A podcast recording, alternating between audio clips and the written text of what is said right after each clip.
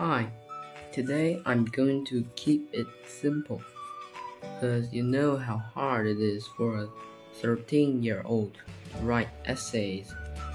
So I'm going to keep this within 2 minutes. Location Dallas, Texas, America. Time February 2015, the first day of school. So let's continue the story of my life so far.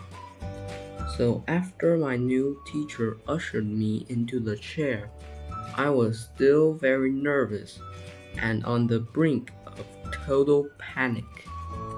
You see, I was very shy back then, and any social encounters were very difficult on me.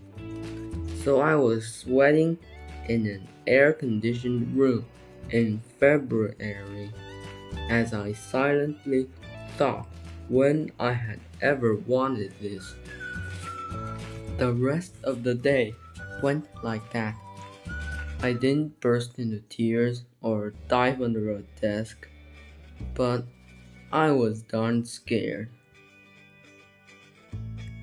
You never see that on television.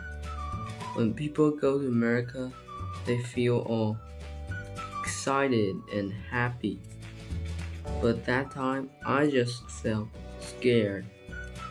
That's all for today. Thank you for listening. Please subscribe if you wish to know how fortune later favored me.